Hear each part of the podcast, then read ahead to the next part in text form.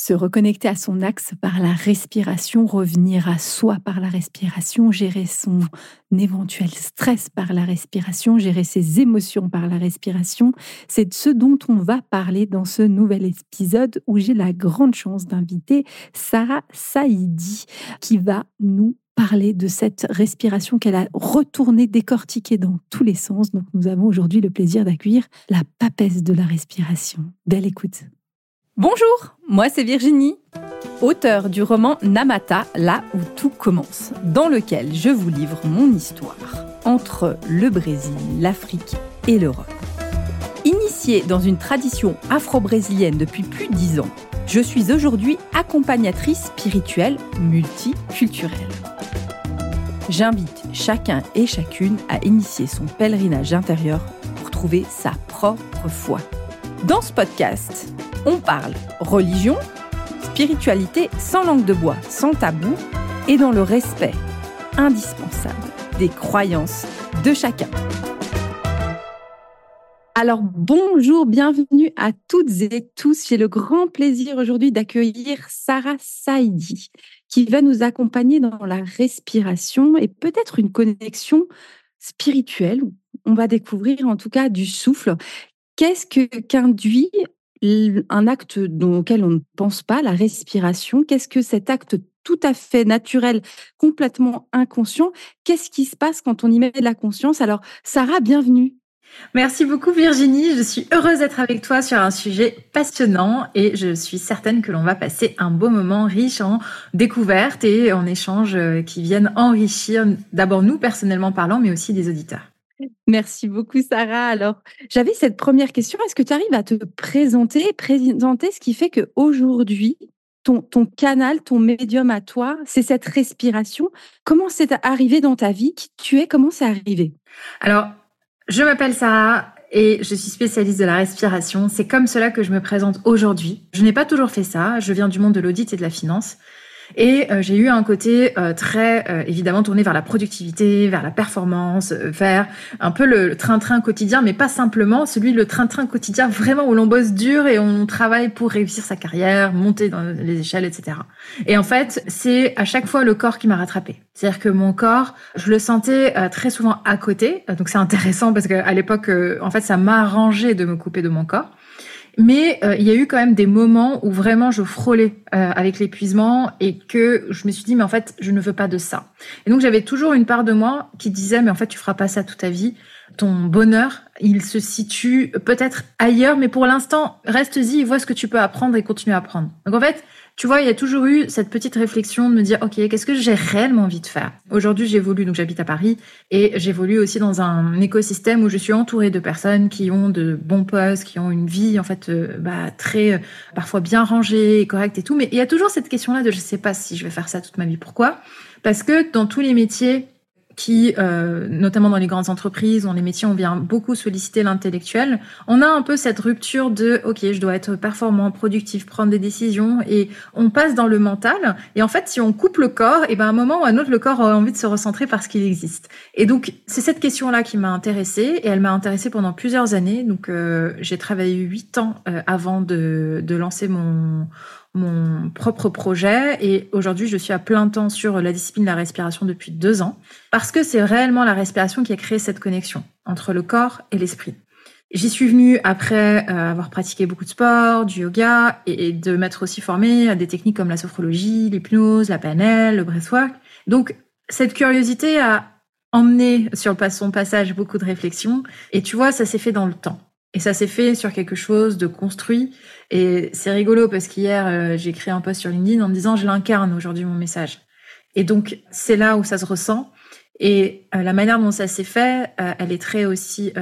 J'aime beaucoup l'histoire parce que, en fait, les gens ont connecté avec moi avant de connecter avec ma pratique. Et en fait, ils se sont sentis en confiance. On dit, ouais, c'est trop bien, on va aller respirer avec ça. Qu'est-ce qu'elle fait? Je ne sais pas, mais on va y aller quand même. Et donc, c'est comme ça que ça a commencé. Et donc, en formant comme ça des groupes où effectivement je transmets des techniques de respiration euh, en musique et où les personnes progressent sur leur lâcher prise, sur leur connexion au corps, sur même le développement de leur propre business, de l'entreprise. J'interviens aujourd'hui beaucoup sur des systèmes d'entrepreneurs. en fait, on se rend compte que il y a quelque chose d'extrêmement puissant qui peut arriver euh, lorsque euh, on, on on explore en fait cette voie du, du souffle. Et à force de tirer en fait euh, sur euh, la thématique, euh, je me suis dit mais c'est un sujet illimité en fait. Mais j'ai vraiment envie d'en faire un métier. Et c'est pour ça que voilà, j'en suis arrivée à aujourd'hui en faire réellement mon métier. C'est ce qu'on on a partagé un petit peu avant, avant de, préparer cet épisode. Puis tu me disais, le, souffle, c'est quelque chose d'essentiel. Tu me disais hein, même quelque chose que parfois je dis, même la, la prière, la, c'est une méditation. La méditation, c'est, c'est de la respiration. Et tu me disais cette source que tu, qu'on a finalement à travers toutes les spiritualités, toutes les confessions du monde, il y a cette, cette base-là. Comment toi, tu es, arrivé à, à faire que c'est cet outil-là qui, qui vient te reconnecter à toi-même, en fait? Euh, c'est rigolo parce qu'il y a un passage dans mon livre où je dis euh, j'ai pas réinventé l'eau chaude.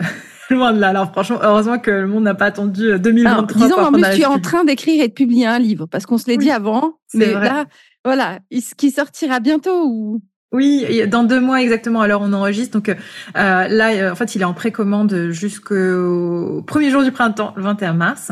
Et donc, dans je mettrai les liens dans le, dans, sous le podcast.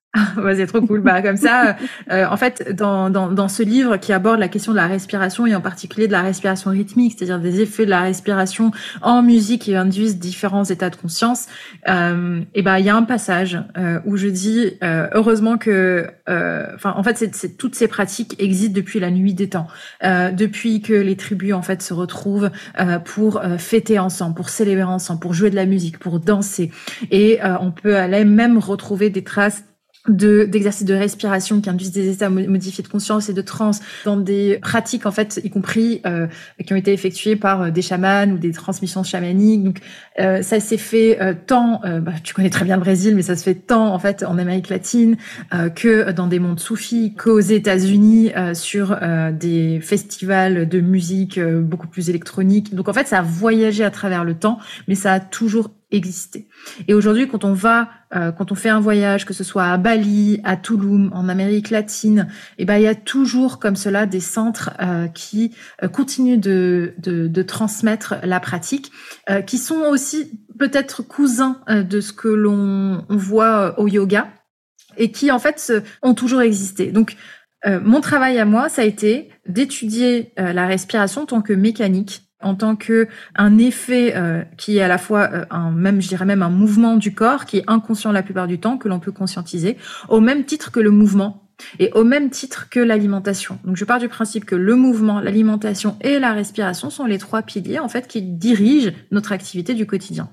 Petite parenthèse par rapport à ce que je disais euh, au yoga. En fait, au yoga, il y a les différents piliers, à la philosophie de vie, à la pratique physique et les pranayama, qui est en fait le souffle de vie, si on veut vraiment traduire pranayama en sanskrit, qui reconnecte. Et en fait, le pranayama, c'est l'un des piliers au yoga, entre guillemets, qui est le plus dangereux, tu vois, dans la philosophie yogique, parce que le pranayama est intrinsèquement puissant et qu'en fonction de euh, la manière dont on respire, on peut vraiment modifier le rapport à soi-même. Et donc, ça, ça en est devenu un outil très sérieux. Et moi, quand j'ai entendu ça, ça a planté une graine je me suis dit, mais quand même, on vit dans un monde où on respire tous les jours depuis des millénaires les gens au yoga, ils, disent euh, attention, par contre, euh, le pranayama c'est dangereux, euh, d'où respirer c'est dangereux. Et en fait, c'est cette dualité là, moi, qui m'a intéressée et qui continue de me passionner. Je pense que j'ai pas fini d'explorer le sujet, mais juste, il y a un déclencheur de puissance à l'intérieur de nous quand on apprend à utiliser la respiration, qui est, je pense, sous-exploité dans nos quotidiens d'aujourd'hui. Et donc, quand je passe en entreprise, sur des couples collectifs, etc., et que je donne des cours de respiration, les thématiques que je vais aborder, ça va être davantage la gestion du stress, euh, l'anxiété, le lâcher prise, la gestion des émotions, parce que il y a un petit peu de boulot là, un, toute petite cible. Si on parle en marketing, le, on est dans une niche là. On est, on est clairement dans une niche. Et, et, et, et, en fait, on se dit, oh là là, on peut faire tout ça avec son souffle? Ben en fait, oui. Et c'est ce que je, je, transmets en fait au quotidien. Mais intellectuellement parlant, ce que l'on peut retrouver en fait en termes d'histoire, de spiritualité, de philosophie, de développement personnel, euh, bah en fait c'est un sujet illimité. Et je pourrais euh, t'en parler des heures, mais je pense que j'ai pas, même moi, j'ai pas fini d'explorer encore. Et je trouve que euh, c'est un basique, mais pas si basique que ça. En fait, c'est très complexe. Et du coup, en fait, toi, tu as inventé hein, cette méthode de la respiration rythmique. Qu'est-ce qu'elle va apporter spécifiquement dans, dans, l'approche, dans la technique, par rapport justement quand tu fais référence, ça existe depuis la nuit des temps. Qu'est-ce qui fait que toi, tu arrives à avoir une approche unique? J'ai modernisé au maximum pour adapter ces pratiques ancestrales à nos quotidiens de gens hyper occupés. C'est-à-dire que j'ai euh, j'ai tout fait pour concentrer en un minimum de temps les effets et la transformation. Aujourd'hui, le premier, la première objection que j'ai sur les personnes que j'accompagne, c'est j'ai pas le temps. Évidemment, c'est rigolo parce que notre vie n'a jamais été simple et aussi facilitée, et pourtant on n'a jamais eu autant peu de temps. Donc déjà, il y, a un, petit paradoxe assez rigolo à observer, fin de la parenthèse. Donc j'ai pas le temps. J'ai ok, t'as pas le temps. Très bien. Donc comment est-ce que dans ton agenda super occupé, en fait, on va retrouver le bon bout qui vient tirer la bonne motivation pour te retrouver ce dont tu as besoin et retrouver les ressources à lesquelles toi tu vas avoir besoin. On dit ah bah euh, je sais pas, moi j'ai envie d'avoir plus d'énergie au quotidien. Toujours plus. Ok, on va aller chercher plus d'énergie au quotidien. Ok, bah c'est très simple. Pour aller retrouver plus d'énergie au quotidien, tu sais que ton corps va transmettre des informations à travers le système nerveux à ton mental. Donc comment est-ce que ton corps peut transmettre encore plus d'énergie à ton système, euh, à ton mental? Et eh ben en fait, bah la respiration, parce que la respiration induit tout de suite une différence dans la manière dont le corps en fait va communiquer au mental. Euh, le corps capte euh, en temps réel en fait euh, toutes ces informations là et le corps euh, c'est la faculté de neuroception en fait il va communiquer. Est-ce qu'il se sent en sécurité en danger? Est-ce que là au contraire il a besoin de quoi? Est-ce qu'il a besoin de et ça peut être très très basique hein, boire dormir. Est-ce que la température est bonne? Donc tout ça est transmis en temps réel à notre incroyable machine qui est le cerveau. Et donc en fait, comment est-ce qu'on induit plus d'énergie? Eh ben, on va travailler tel et tel exercice de respiration. Ok. Comment on maximise ta possibilité de te concentrer sur ton exercice de respiration. Parce que ce que j'ai remarqué, c'est qu'en fait, les gens s'ennuient sur les exercices de respiration un peu classiques. C'est lent. Comment, ok. Comment est-ce qu'on peut ajouter cette notion de prendre du plaisir alors sur ton exercice de respiration? Et ben, la, la réponse à ça, je l'ai trouvée dans la musique. Les sons en interaction avec le souffle créent cet état euh, où, en fait, le corps va travailler la respiration et le mental va être aidé par les sons qui vient créer la bulle. Et la combinaison des deux, elle va être encore plus donc renforcée par la manière dont je vais coacher. Et donc, respiration, musique et le coaching sont les trois ingrédients de la méthode euh, qu'effectivement euh, j'ai pu euh, créer de bout en bout sur des sortes de protocoles qu'on utilise en fonction de nos objectifs. Réduire l'anxiété, augmenter sa concentration, augmenter sa confiance en soi, sortir de la tristesse, etc. C'est top parce que ce que tu, ce que tu viens de dire, c'est on, connaît tous la méthode la plus démocratisée qui est le, la cohérence cardiaque. Oui. Et on a tous, on sait que ça fait du bien et on en a tous effectivement très marre au bout de 20 secondes, la plupart du temps. Alors quand on arrive à faire 5 minutes, on sent les effets, on sait que c'est bon, mais on n'arrive pas à le tenir. Et toi, en fait, tu as, réussi à faire dépasser cette espèce d'ennui, ou même des fois l'esprit est parti, puis tu as perdu le fil juste parce que tu es déjà parti. Toi, tu as réussi à transcender ça, en fait. Et je pense que tu as, posé le doigt sur effectivement la, ce que j'ai apporté, personnellement parlant. Pourquoi? Parce qu'en fait, j'ai encore une fois, je me suis beaucoup inspirée. C'est-à-dire que pour en arriver là, j'ai pratiqué la sophrologie, j'ai pratiqué la respiration holotropique, j'ai pratiqué le breathwork, j'ai pratiqué l'hypnose, la programmation linguistique. En fait, toutes ces choses existaient déjà, mais je trouvais qu'elles étaient cloisonnées. Et aujourd'hui, quand tu regardes un peu le monde euh, de l'accompagnement, bah, tu as beaucoup de petits bouts et souvent les gens évoluent parce qu'ils vont naviguer et chaque accompagnant va apporter quelque chose. Donc le processus va se faire comme ça. Donc moi j'ai dit je ne veux pas avoir un accompagnement, je veux transmettre une expérience où chacun vient vivre. Et donc je me suis beaucoup inspirée du monde du sport pour ça parce que dans une salle de sport, les gens viennent pour différentes raisons. Ils n'ont pas la même histoire, ils n'ont pas la même humeur, ils n'ont pas le même état d'esprit, ils n'ont pas le même objectif et tout le monde s'y retrouve. Et moi, c'est ça que j'adore. Et donc, tu vois comment est-ce qu'on peut garder la motivation sur un cours de sport? Bah, Souvent, ça va être l'énergie du coach, ça va être la difficulté de l'exercice qui vient recentrer le mental sur la difficulté et ça va être l'ambiance. La méthode, en fait, elle, s'est imprégnée de ça pour garder, euh, pour aider les personnes à garder le cap. Je vais un cran plus loin parce que je pense que c'est intéressant et ce que tu dis, en fait, c'est la partie euh, ressentie. En fait, il y a, euh, il y a euh, la notion de plaisir. La notion de plaisir qui est intrinsèquement en fait dopaminogène. C'est-à-dire que aujourd'hui, quand on regarde par exemple les musiques électroniques qui forment souvent des boucles et ces boucles en fait entraînent le cerveau sur une forme d'état déjà de transe à travers la musique. Donc en fait, Quand on regarde, par exemple, un concert ou un festival de musique électronique, il y a des boucles qui tournent et puis au bout d'un moment, arrêt, les gens sont dans le noir et là, la l'ambiance descend et d'un coup, bam, ça remonte. En fait, cet effet d'attente continue de sécréter l'hormone de la récompense, qui n'est rien d'autre que la dopamine, et en fait vient recréer en continu euh, ce schéma hyper dopaminogène. Et la musique, elle a ce pouvoir de recentrer le mental, mais en plus de piloter notre chimie à l'intérieur de nous. Et comment est-ce qu'on peut donc rendre les exercices de respiration plaisants pour que tout le monde ait envie de recommencer? Bah, C'est cette équation en fait que j'ai cherché à résoudre. Et à partir du moment où on est prêt au jeu, et ben en fait, euh, ça devient une exploration intérieure. Et on progresse. Et c'est rigolo parce que là, on, se parle, mais la semaine dernière, j'ai eu la question de dire est-ce qu'on progresse en fait quand on vient euh, pratiquer? La réponse est oui, mais comment on sait qu'on progresse? Bah, on change de perspective sur différentes questions, on gère mieux ses émotions, on apprend à davantage lâcher prise, on augmente sa capacité, euh, mais vraiment physiquement parlant. Donc en fait, la respiration pour moi, c'est aujourd'hui comme n'importe quelle activité physique qui en plus a des bénéfices au niveau mental, émotionnel et réellement de connaissance de soi. Et du coup, toi, Sarah, tu donc tu habites à Paris, tu disais, est-ce que les gens ont besoin de venir en salle? Tu formes des personnes? Comment on peut bénéficier de ta respiration, en fait oui, euh, j'ai des partenariats en local à Paris, donc euh, j'interviens effectivement dans les salles, mais euh, je donne des cours de visio toutes les semaines et c'est rigolo parce que j'ai des Suisses aussi qui participent à mes cours, j'ai reçu des personnes. En fait, la visio ouvre un champ que je pensais même pas atteignable au départ parce que effectivement sur le monde francophone, je donne des cours en français les cours en anglais, je les donne vraiment de manière plus ciblée en fait quand euh, le public est spécifiquement anglophone, mais dans le monde francophone, euh, j'ai la chance de pouvoir avoir une couverture extrêmement diverse. Et un autre point, euh, Virginie, là, qui me vient et qui je pense est intéressant aussi à partager aux personnes qui nous entendent. Tu sais, dans le monde du bien-être, la population est largement féminine. Et c'est pas un cliché, qu'on le veuille ou pas, les femmes s'intéressent beaucoup plus à leur bien-être.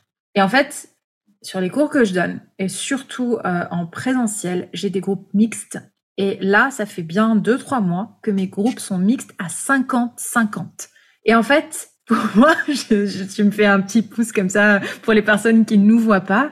Et en fait, intérieurement, c'est tellement une belle victoire pour moi de me dire, peu importe le background, peu importe qui vous êtes, il y a quelque chose à pouvoir expérimenter ça me met exactement euh, dans, ma zone de recentrage de ce que je voulais amener justement par la pratique.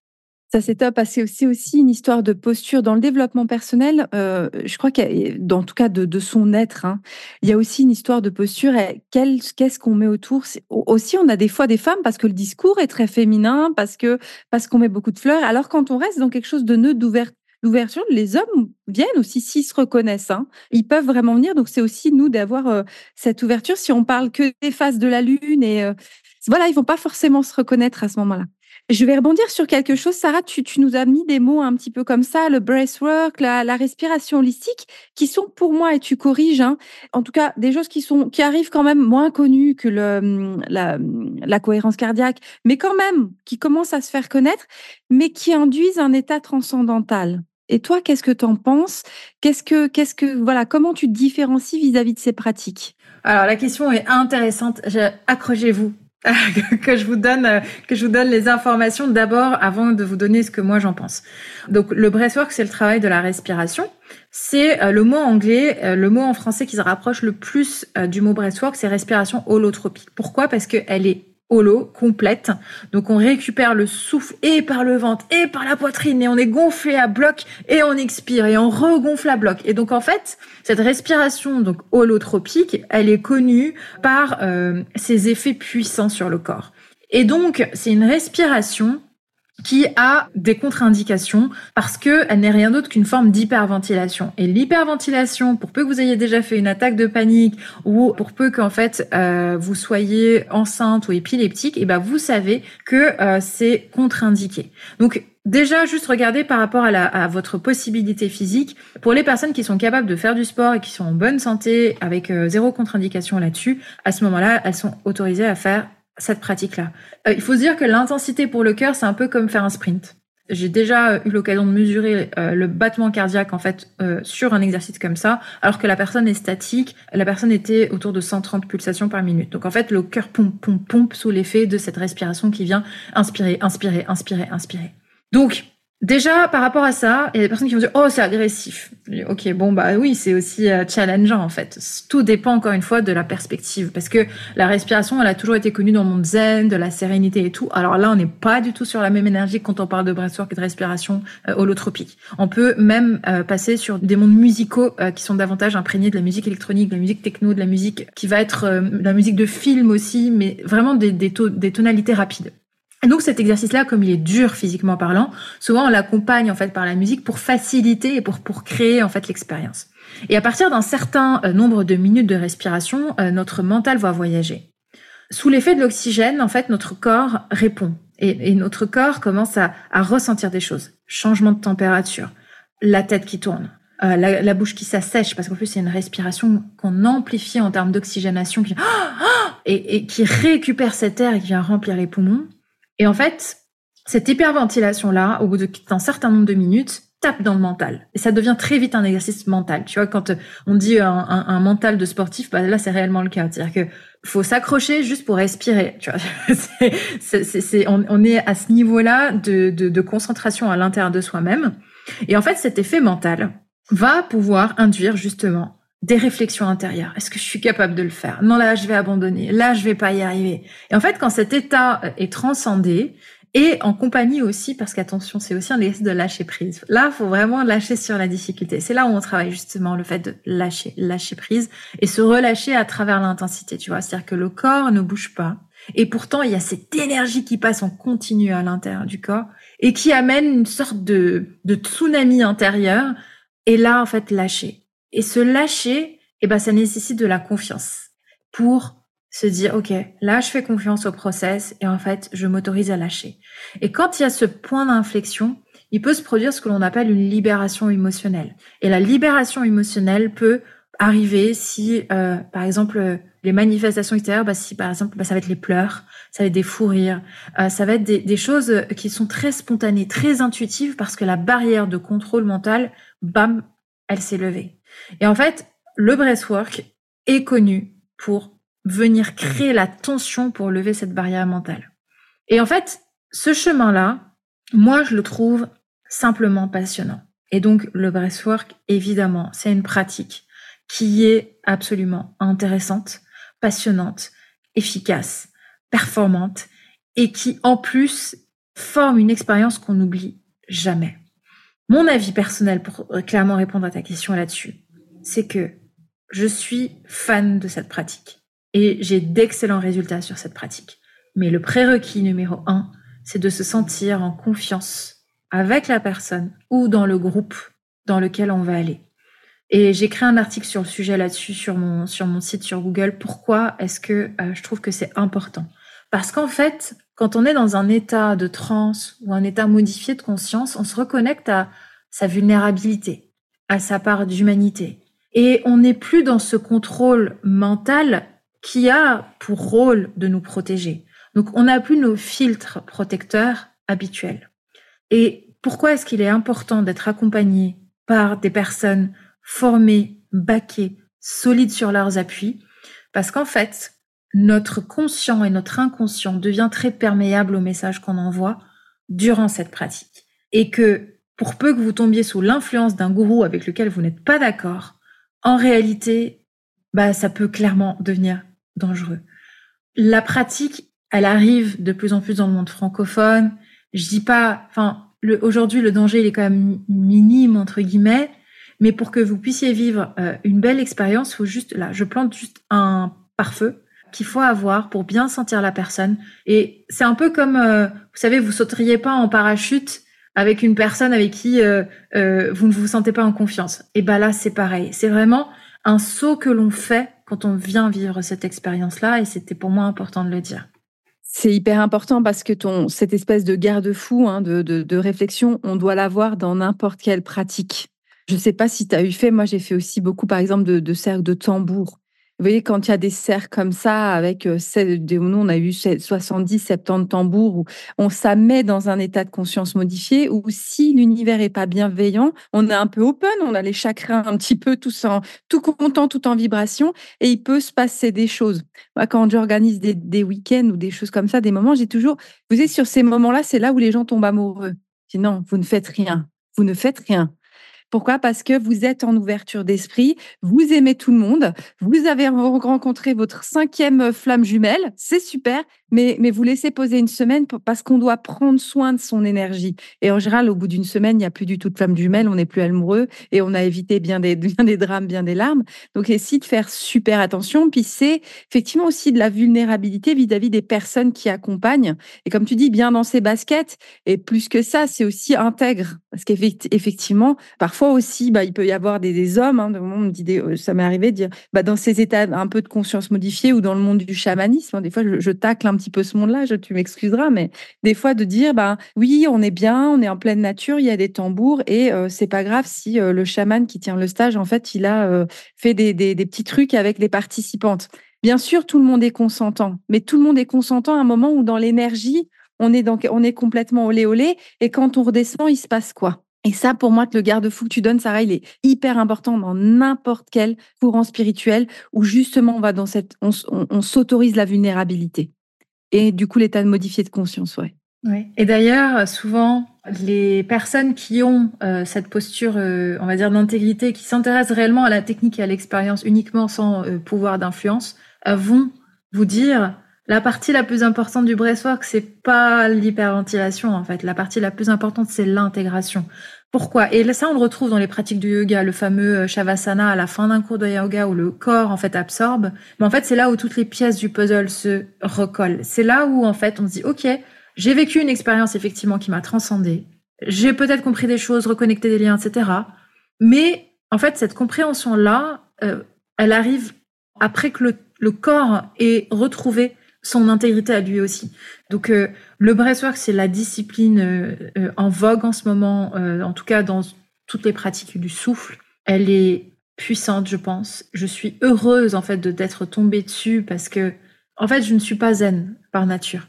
Quand j'avais commencé par la relaxation, par la sophrologie, par des pratiques douces, il y avait une partie en moi qui restait là qui disait non, il me manque, il me manque ce bout en fait de d'expérientiel que j'aime aussi. Et donc, elle va amener de l'intensité. Et donc, la question euh, que je peux partager aussi, Virginie, pour compléter sur ce que tu viens de dire, en fait, euh, je pense que comme dans toute chose, comme dans la méditation, parce que la respiration, c'est une forme de méditation active. Hein. La, respiration, c'est juste l'outil de méditation, en fait. Donc, ça reste quand même une méditation, hein, ce que l'on fait. Euh, mais comme dans toute méditation, c'est toujours intéressant de poser une intention. Et donc, cette question d'intention, en tout cas, en tant que de, de, personne qui euh, est intéressée par les pratiques autour de la respiration, etc., elle est importante. Et d'ailleurs, je dirais même, tout à l'heure, tu as dit la cohérence cardiaque, c'est euh, l'exercice le plus connu et on abandonne vite. Bah oui, parce qu'en fait, au bout d'un moment, on le fait parce qu'il faut le faire et on perd cette intention-là. Alors que quand on pose réellement l'intention de se dire, OK, je vais faire mes cinq minutes de cohérence cardiaque parce que là, vraiment, j'ai j'ai une rencontre importante qui m'attend et j'ai besoin de stabiliser mon humeur parce que ce matin, il y avait trop d'embouteillage et je me sens hyper électrique. Et ben en fait, mon intention, c'est même remettre du calme. Et quand je vais poser ça, et eh ben en fait, je le fais pour atteindre mon objectif.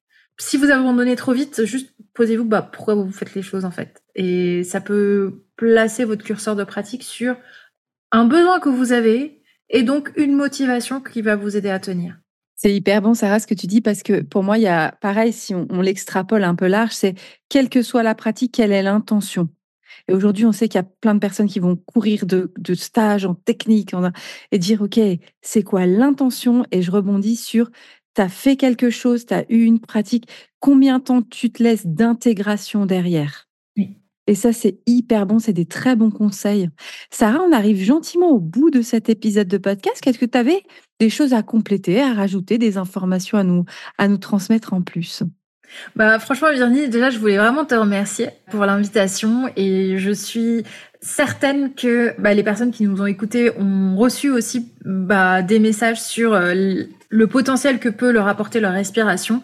Je, je, souhaiterais peut-être juste, euh, j'ai parlé, j'ai spoilé même, en parlant très tôt en fait du livre parce que euh, parce que voilà, j'en avais, il y a un passage là-dessus spécifiquement qui est venu pendant nos discussions et qui, est abordé, mais c'est clair que en fait j'ai tout fait pour donner, transmettre le savoir, euh, pour que chaque personne en fait puisse prendre des bouts.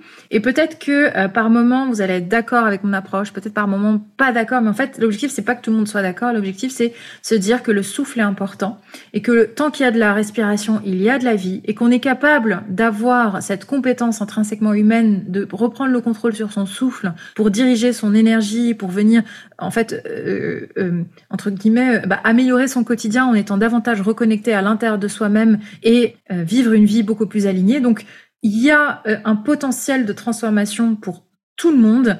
Et euh, c'est ce que j'aime en fait dans l'approche de ton podcast. Et je suis vraiment ravie d'avoir donné peut-être un, regard pragmatique à ce monde autour du développement personnel, de la spiritualité, qui peut être parfois un peu plus théorique ou un peu éloigné de la réalité. Là, on est vraiment dans le vrai, dans quelque chose qui pas juste tangible parce que on touche, mais vraiment on touche de l'intérieur en fait. Donc euh, merci pour ça et merci pour tout ce que tu fais et que tu transmets toi aussi. Merci beaucoup, Sarah. Je te donc merci pour tout.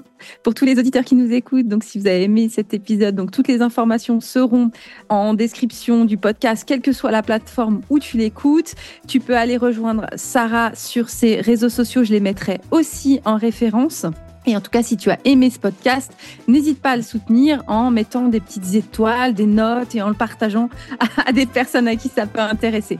Merci beaucoup, à tout bientôt. Merci Virginie.